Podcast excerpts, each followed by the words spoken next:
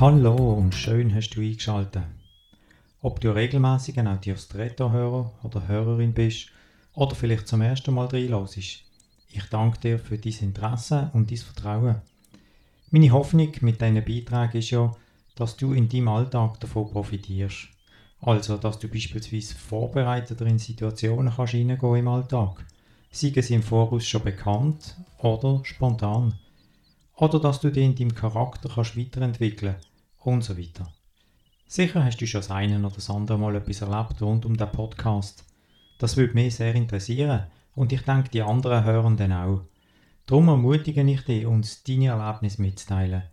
Du kannst das ganz einfach machen, indem dass du auf die Podcast-Webseite gehst, das ist www.audiostretto.online und dort hat es einen Knopf, der heißt Jetzt hören und dann drückst du Du wirst weitergeleitet auf eine nächste Seite, wo es einen Knopf gibt mit einem Plus und der Beschriftung Message. Ich werde den Link auch noch im Text von dieser Episode einblenden. Wenn du da drückst, kannst du deine Mitteilung aufnehmen und uns zuschicken.